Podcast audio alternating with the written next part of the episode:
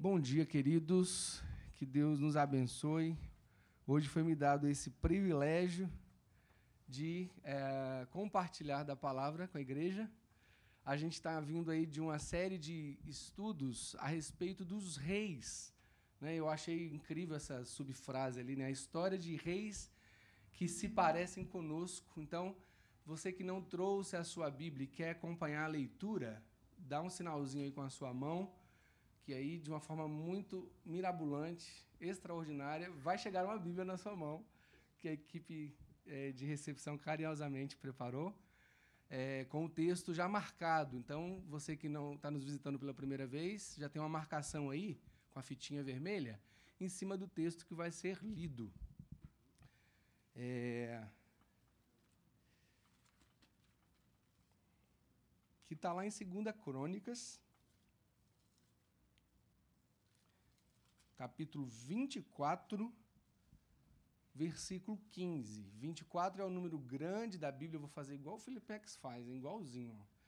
O, o, número grande é o capítulo e o número pequeno são os versículos. Então a gente vai ler no, no capítulo 24, a partir do versículo 15, a história, ou um pedaço de uma história que a gente vai conversar um pouquinho sobre ela nessa manhã, de um rei chamado Rei Joás.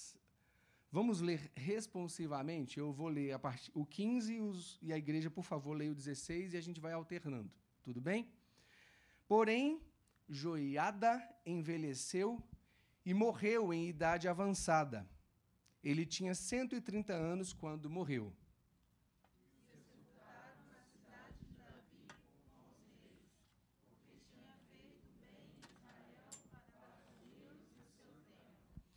Depois da morte de Joiada, os chefes de Judá vieram e se prostraram diante do rei. Então o rei lhes deu ouvidos.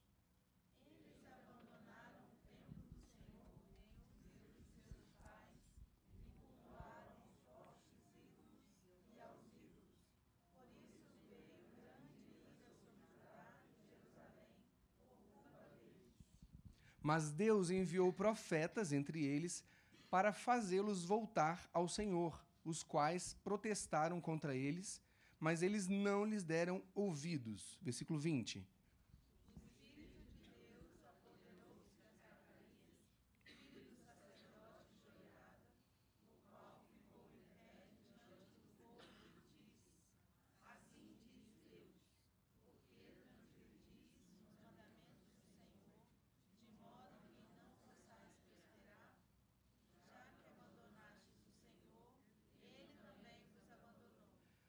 Mas eles conspiraram contra ele e o apedrejaram no pátio do templo do Senhor por ordem do rei. Assim, o rei Joás não se lembrou da Joiada, pai de Zacarias, havia feito, mas matou seu filho, o qual disse morrer: Que o Senhor veja isso. Passado um ano, o exército da Síria foi atacar Joás invadiram Judá e Jerusalém e destruíram todos os chefes do povo e enviaram todo o seu despojo ao rei de Damasco.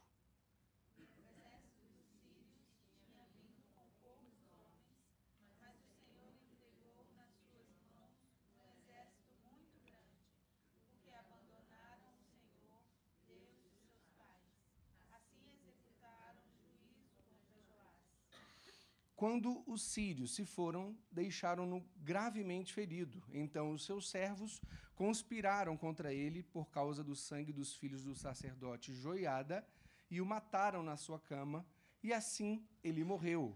E o sepultaram na cidade de Davi, mas não nos sepulcros dos reis. Até aqui nos basta para a gente conversar um pouquinho. A história é um pouco maior, e a gente vai percorrer aí algum, alguns trechinhos é, em, outro, em outros cantinhos aqui do, do, do livro.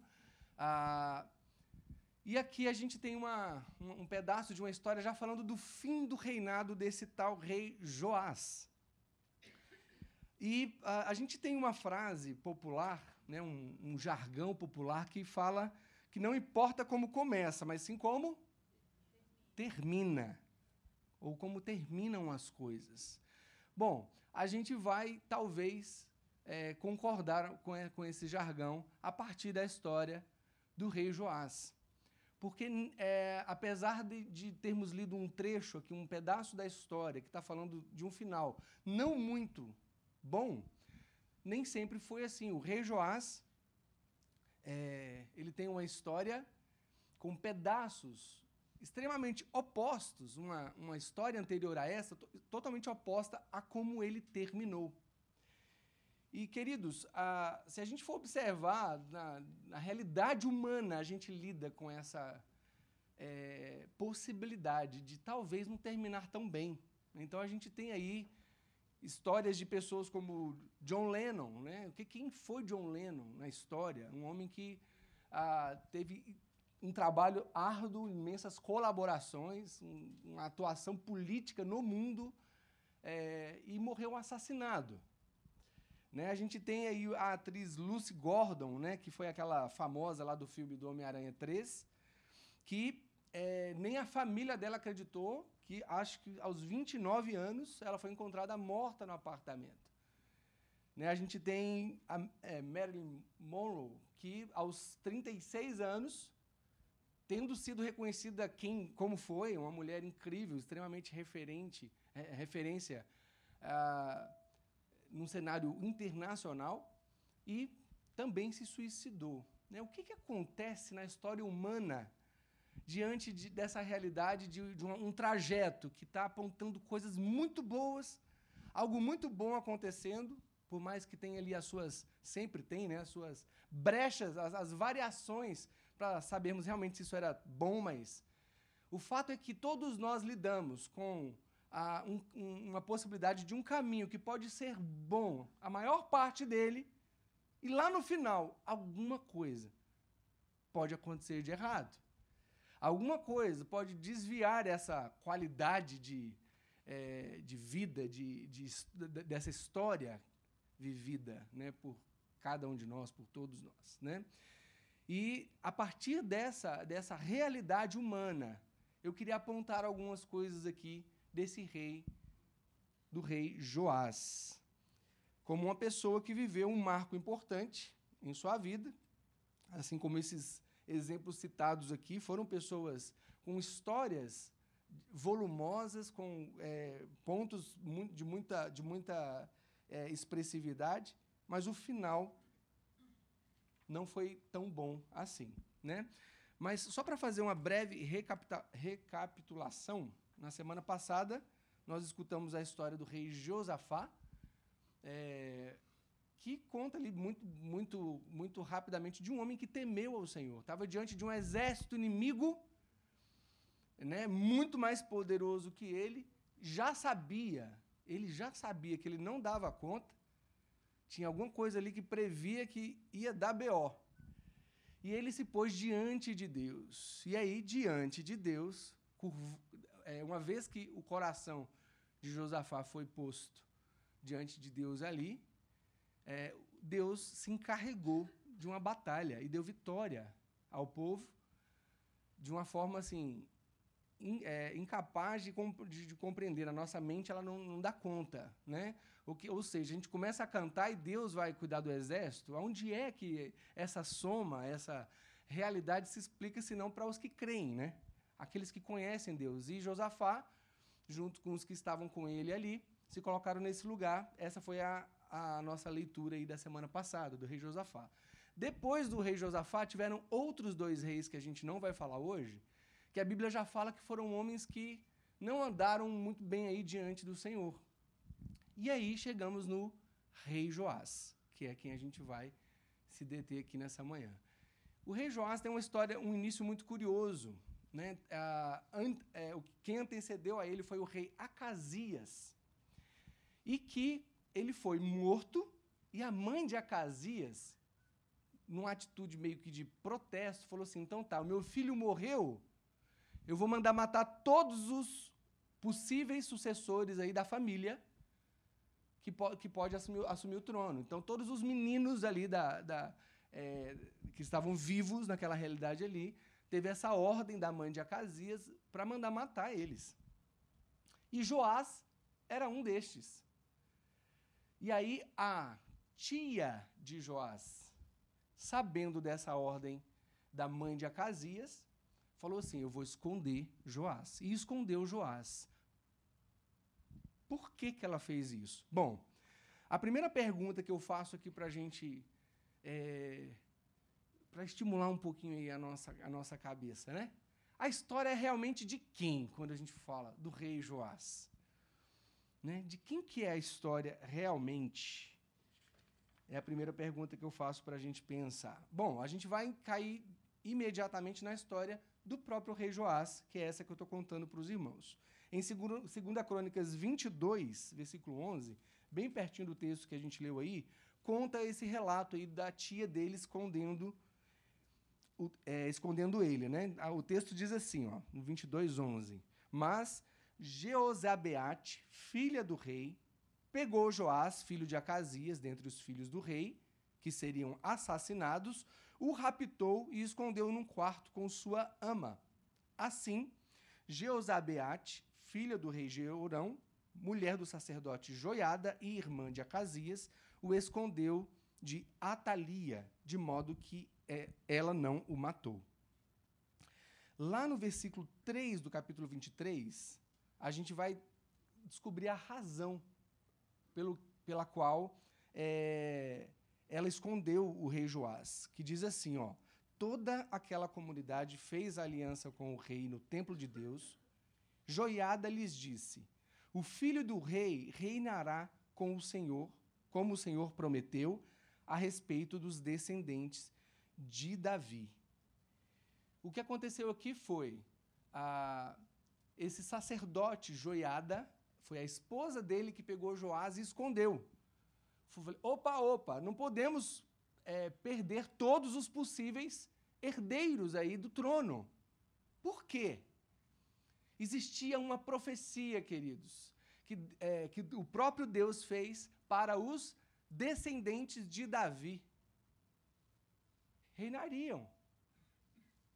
E se todos os, os, meninos ali possíveis sucessores do trono morressem, o que, que ia acontecer com essa profecia, com essa promessa de Deus de que ah, os, ah, da, da descendência de Davi ocuparia o trono ali?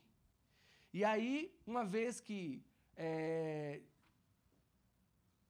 essa família, né, a, a esposa de, do do sacerdote é, Joiada percebeu que isso estava correndo um risco, ela foi lá, pegou Joás, falou: não, não, não, vamos, vamos proteger, vamos garantir. Aqui a gente já tem uma questão a ser levantada, queridos, é, que faz parte da nossa conversa hoje de manhã. O que, que levou essa mulher a fazer isso? O que, que explica alguém se preocupar com um comando que foi dado por uma mulher que estava na frente naquele momento ali, mandou matar geral. O que, que faz alguém ali? Falei, não, não, não. Se não uma, um sinal de uma ação sobrenatural, uma atuação, uma intervenção de Deus numa história que poderia não seguir é, conforme é, pedia ali o protocolo, né? nessa atitude aqui dessa mulher, a gente já percebe que de alguma forma existe algo que coordena essas coisas, uma vez que já tinha uma promessa feita pelo próprio Deus. Nós vamos fazer algumas perguntas aqui nessa manhã, já com a resposta colada nas perguntas. E eu sei que os irmãos vão entender muito bem do que, que eu estou falando. Então, tinha ali uma história acontecendo ao redor desse rei Joás. E aí, lá no, nesse versículo 3 que a gente acabou de ler, já é o sacerdote Joiada reunindo um grupo de homens e falando assim: agora a gente vai apresentar o rei Joás. Agora a gente vai trazer ele, vamos tirar ele do esconderijo e vamos colocar ele para reinar assim como deve ser. E aí ele juntou ali um grupo de homens, é, guardas, guardiãos e, e, e, pessoas responsáveis por toda essa. É, o que viabilizaria esse ato. Ele convocou pessoas para isso chamou para o templo e falaram: vamos, nós vamos ungir o rei Joás. E aí assim eles fizeram, lá no versículo 11, ah, o texto diz assim: ó, então trouxeram o filho do rei, Joás, né? E pondo-lhe a coroa e o testemunho, o proclamaram rei. Joiada e seus filhos o ungiram e disseram: Viva o rei. Então, houve aqui uma ação de uma família que conhecia essa promessa de Deus e se posicionou garantindo com que o rei Joás com, garantindo com que Joás se tornasse rei. Bom,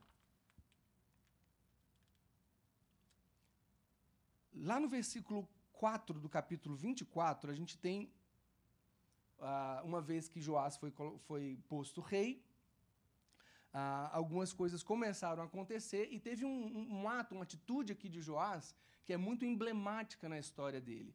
Bom, o que estava acontecendo antes de Joás é que os dois reis anteriores a ele fizeram besteira ali no templo do Senhor.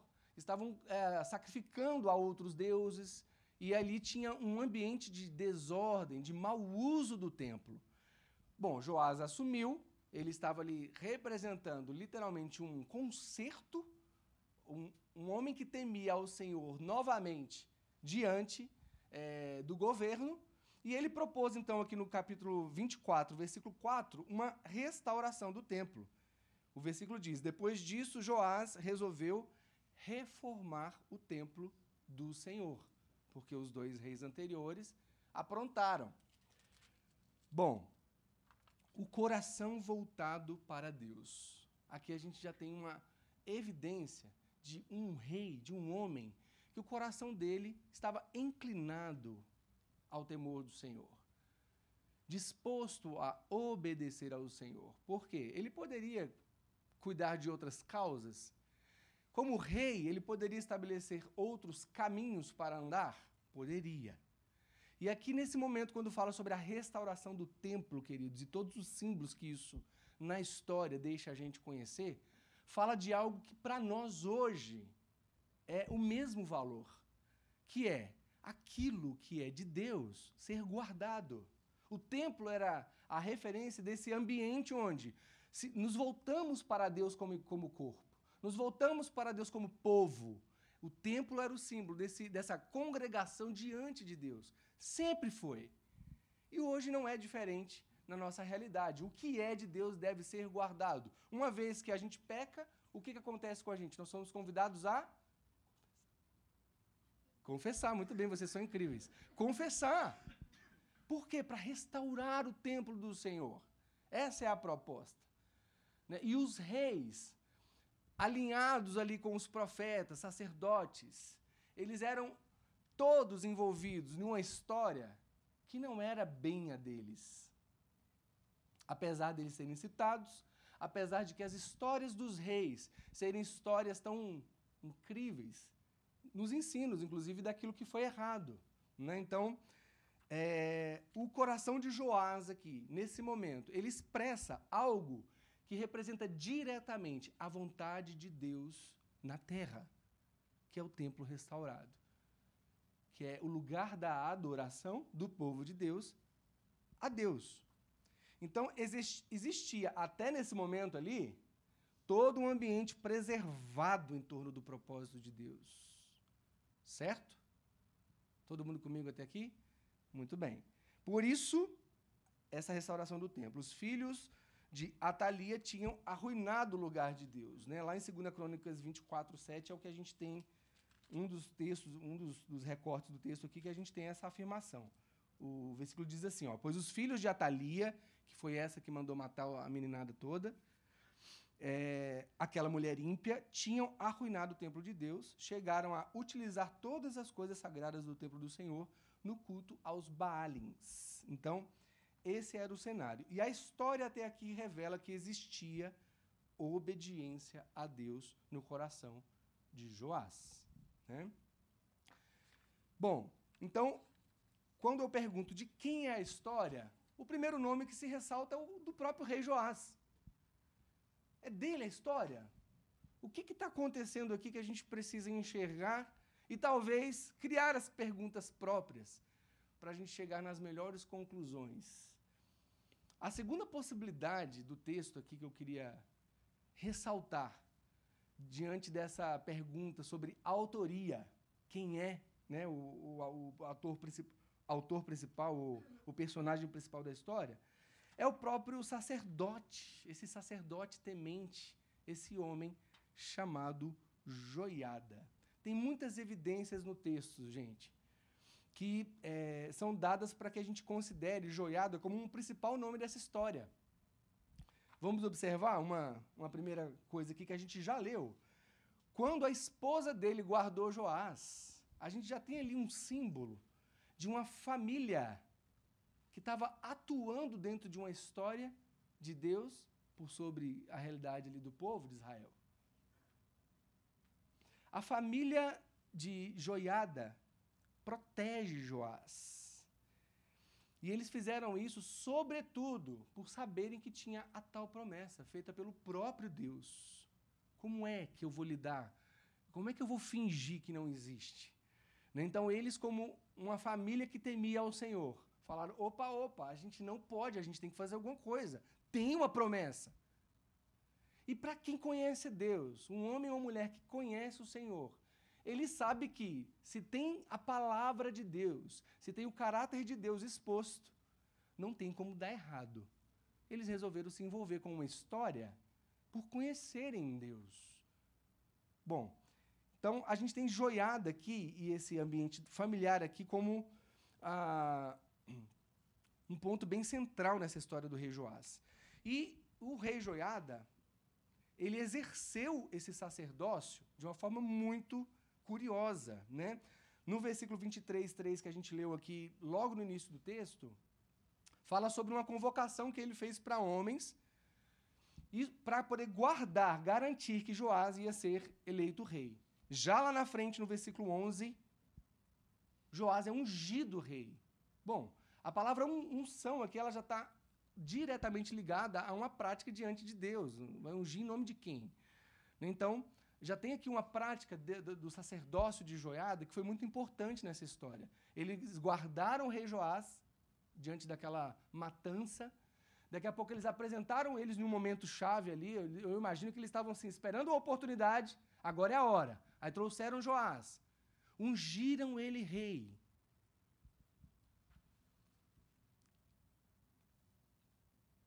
Nesse momento da unção de, de, do rei Joás, a gente já tem como perceber também o peso que, que existia para esse ofício sacerdotal, né? O quanto que um sacerdote, naquela realidade ali, ele tinha uma, é, um espaço, digamos, socialmente muito influente.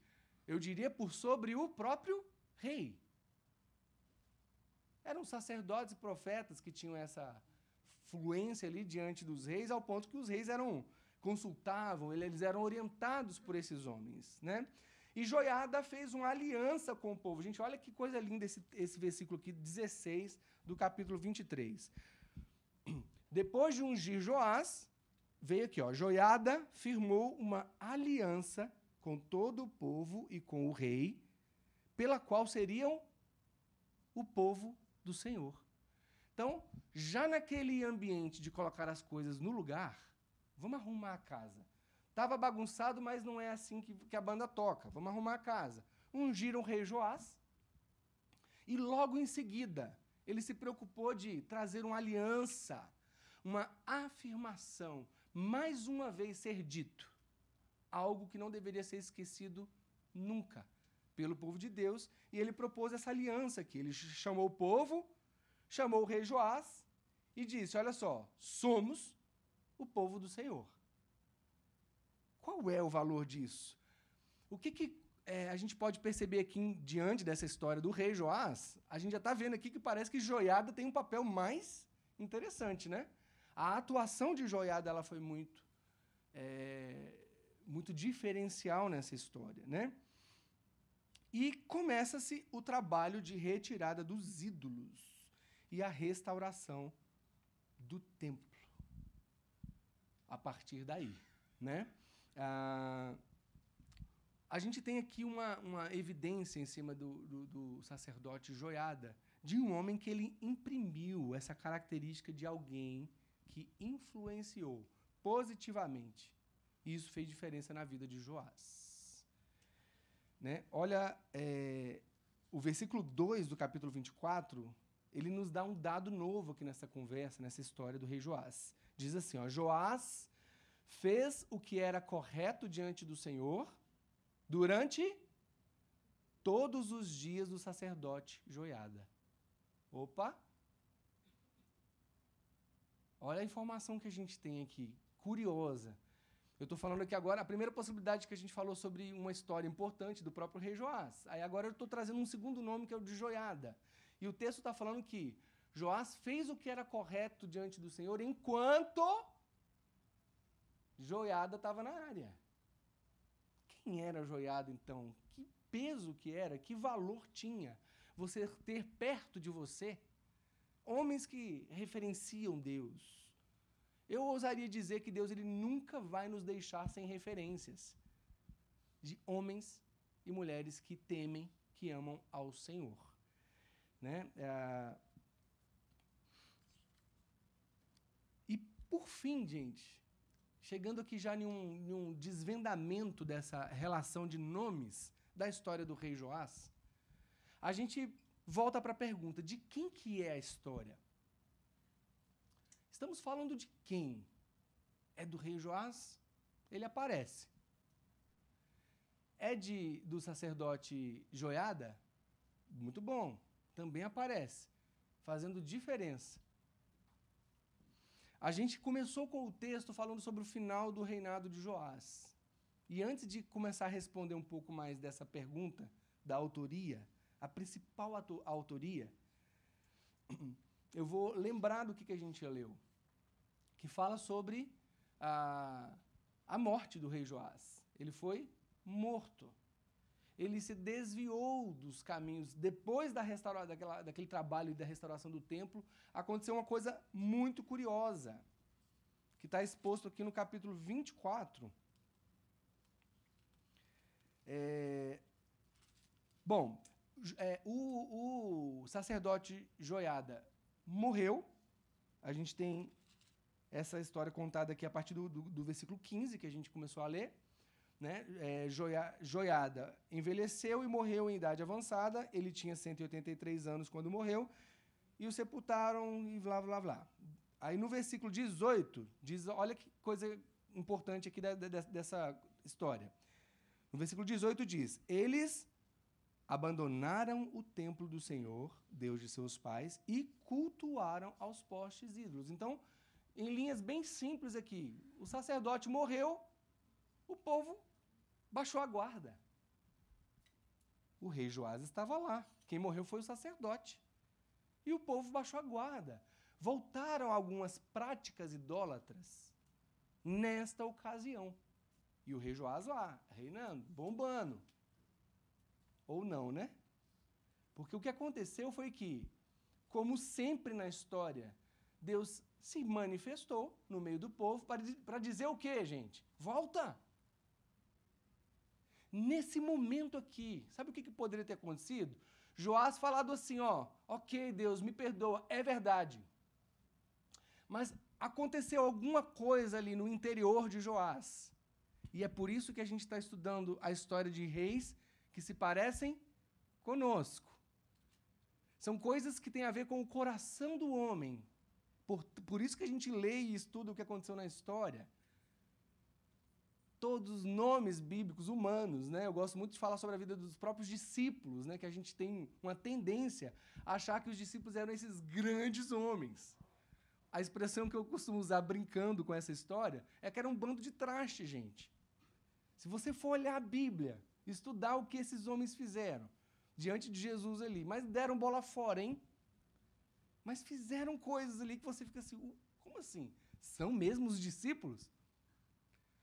Então, nesse momento aqui da história, o rei Joiada, ele teve a oportunidade de falar assim, calma aí, o pessoal o pessoal tá pisando na jaca, né, como diz o, o mineiro, tá pisando na jaca, tá errando diante de Deus. Vamos voltar. Vamos arrepender. Ele fez isso? Não. Ele ficou com o coração talvez ali um pouco assim, não, calma aí, quem manda aqui nesse negócio sou eu. já não tinha um sacerdote joiado ali para orientar, ele resolveu fazer alguma coisa ali não muito alinhada com aquilo que a gente chama ser a vontade de Deus, por sobre todos. E aí, ah, bom, e aí o texto fala sobre essa, esse zelo de Deus com o próprio povo. A correção de Deus ali com, com, com Joás, aquilo que aconteceu com Joás, dependendo da forma como você lê, você acha assim, nossa, mas Deus foi, deve, Deus foi injusto de ter deixado isso acontecer. E aqui, nesse momento, a gente vai continuar então respondendo as perguntas de quem é a história, gente. É do rei Joás? É do sacerdote Joiada? Estamos falando de um rei e de um sacerdote, mas relendo o texto, alguns pontinhos aqui que a gente foi conversando já desde, desde o início aqui hoje. A gente vai perceber um outro nome. Lá no versículo 11 do capítulo 22 diz que escondeu Joás por saber da promessa de Deus. No versículo 3 do capítulo 23, a memória sobre essa promessa de Deus. Lá no versículo 11, ungiu o rei Joás em nome de quem? Do Senhor. No versículo 16 do capítulo 23, está falando sobre, sobre quem? Sobre um povo de quem? Povo de Deus. E no, no, no versículo 24, está falando da reforma de qual templo? O templo do Senhor. Quem é o nome comum? Tem gente que fica bolada, gente, assim, ó. Nós, como igreja, assim, a gente é humano, né? Somos os mesmos aqui. Vai fazer o copia-cola aí, fica na sua se você se identificar. Mas a gente fica um pouco bolado com essa história de que a gente rege a nossa própria história, né? Nós temos histórias? Temos. Nós temos caminhos que a gente escolhe para andar? Temos. Mas nós somos convidados rotineiramente a entregar os nossos caminhos a Deus. Confiar os nossos caminhos a Deus. De quem que é a história? A, a graça desse livro, dessa carta de amor que a gente tem nas nossas mãos aí agora, é que ela fala da história dele, gente. E que nós fomos convidados a participar de uma forma incrível, amorosa, próximos dele, o autor a, a, história dos reis, a história do rei Joás, do sacerdote Jaió, Jaioba, esses nomes da Joia, Joiada, olha aí, ó. Dá nós esses nomes da Bíblia, da Bíblia, né? Não falam deles, falam de Deus e de como que eles se relacionaram com o rei dos reis. Há uma questão aqui, queridas, queridos, de autoria. Deus tem crise de autoria? Se você fala que não é ele, ele vai ficar. Será que vai diminuir quem é Deus? Não vai. Ele provavelmente não vai. Tá, você que está perdendo. Se você reconhece a autoria da história, se você reconhece o rei sobre todos os reis, é a sua vida que muda. A história dos reis ela, ela é dividida de uma forma muito simples. simples reis que fizeram o que era correto diante de Deus, reis que não fizeram o que era correto diante de Deus. Você tem várias histórias. E detalhe, alguns deles fizeram as duas coisas. Rei Joás está aqui diante de nós. Começou fazendo certo, e em algum momento ali o coração dele se perdeu. Curiosamente, eu vou destacar o porquê. Acho que ele pensou que o reino era dele nesse momento. Esqueceu que ele reinava em nome do Senhor e que ele tinha feito um compromisso diante do povo, diante do sacerdote, diante do próprio Deus, de que eles seriam o povo do Senhor. Uma vez que começou a fazer uma bagunça na casa, ele achou que ninguém poderia confrontá-lo, mas por quê? A história era dele ou de Deus? Eu já pergunto aqui para a gente nessa manhã refletir. Existem áreas que a gente fica fazendo exa exatamente como o rei Joás aqui. Não, aqui não mexe, não. Eu gosto muito da, da simplicidade das palavras, gente. Quem rei, quem é rei, manda, né? Por que, que a gente faz o que a gente quer da nossa vida, assim, achando que.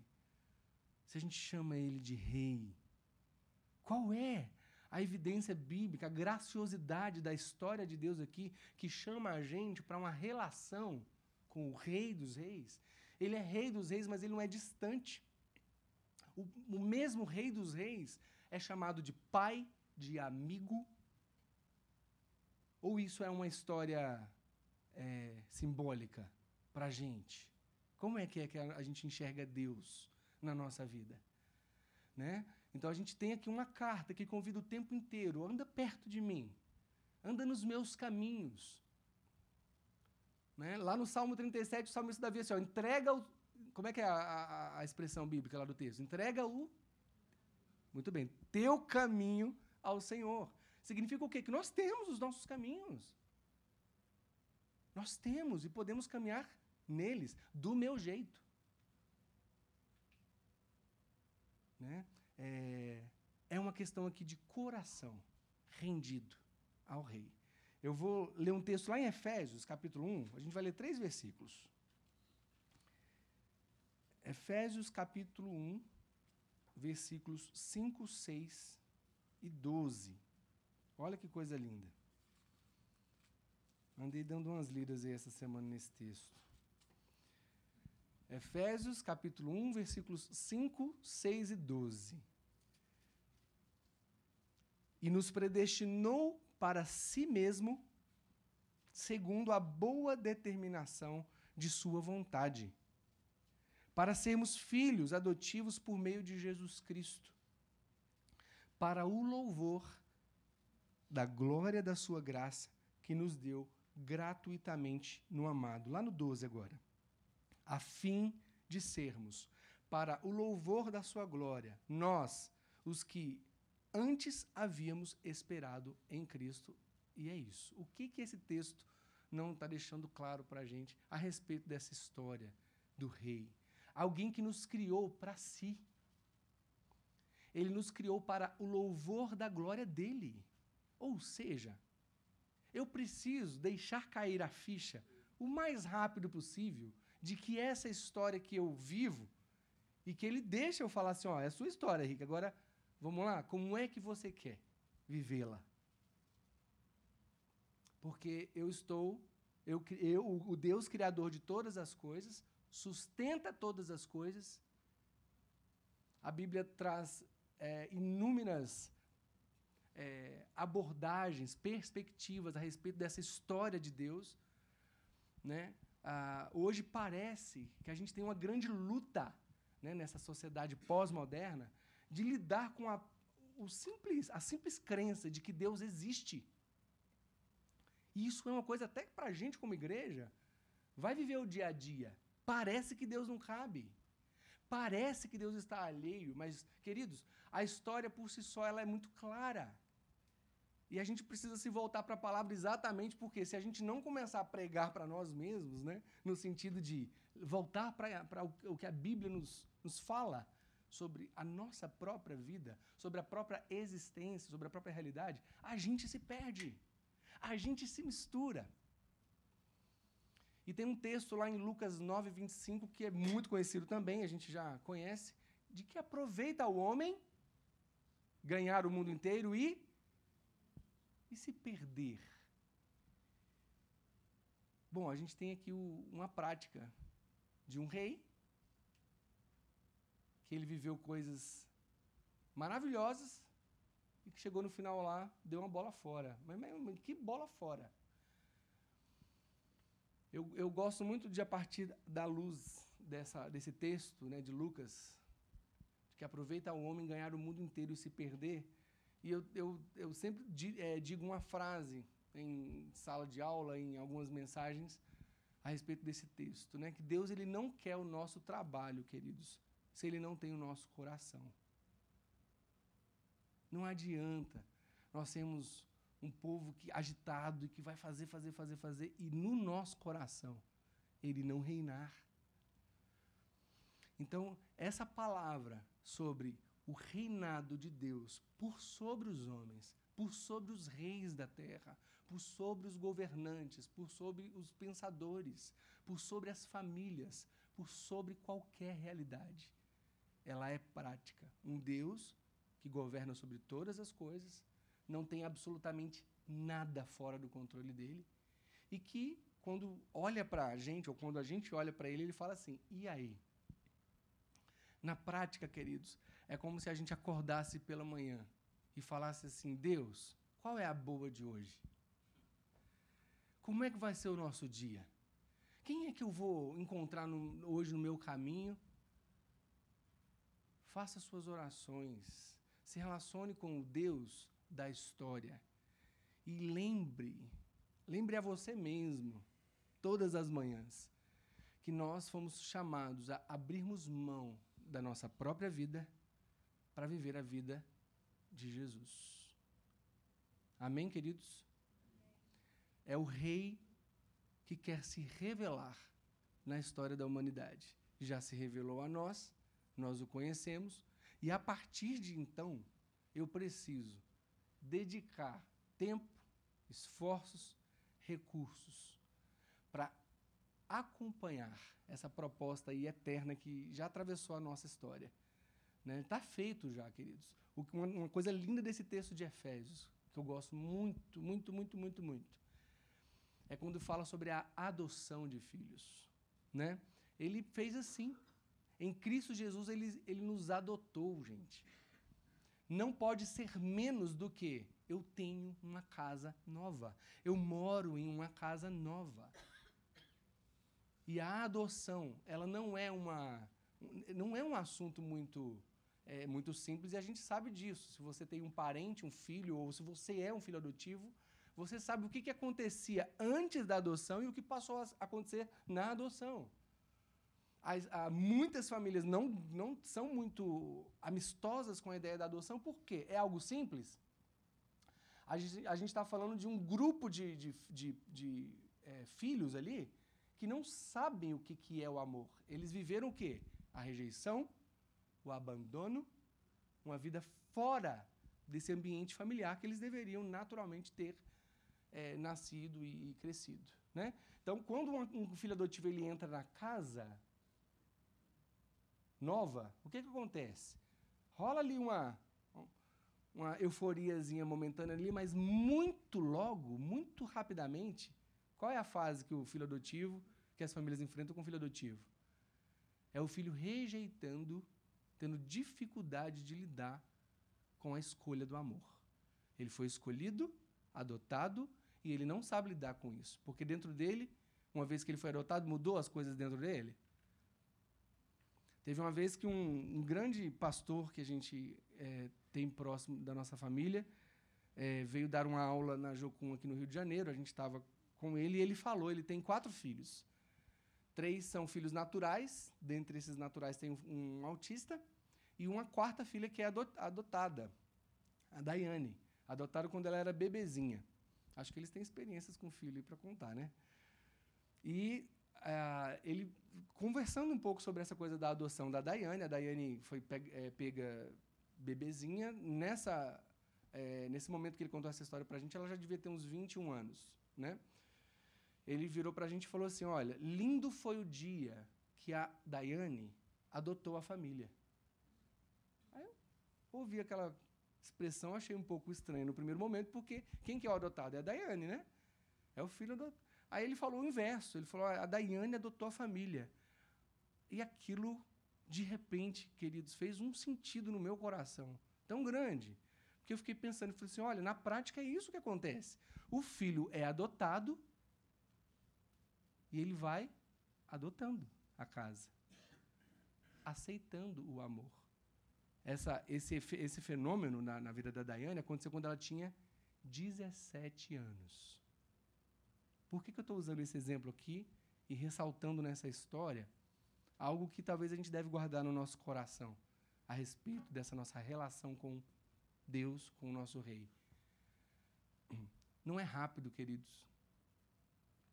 Eu acho que essa prática de adotar o céu, adotar a casa nova, ela precisa ser uma ideia internalizada no nosso coração, sabendo que nós somos filhos adotivos também. Então fica tranquilo se tem coisas que você ainda acha estranhas no que se refere ao reino de Deus. É uma realidade por fé mesmo, desconhecida para nós. Nós somos muito mais familiarizados com a vida visível. É por isso que a Bíblia fala sobre o novo nascimento. Você nasce de novo, de repente, adulto, você escolheu Jesus, nasce de novo. Mas isso não é simbólico, queridos, isso é literal. Só que só é vivido em fé. Quem entendeu? Muito bem. Que Deus nos dê a graça de nos relacionarmos melhor nessa história ocupando melhor os nossos chamados, os nossos lugares em Deus como família de Deus. E que, sobretudo, queridos, a gente saiba se relacionar com o grande rei, o rei de todos os reis, o rei por sobre toda a realidade, em nome de Jesus. Vamos orar?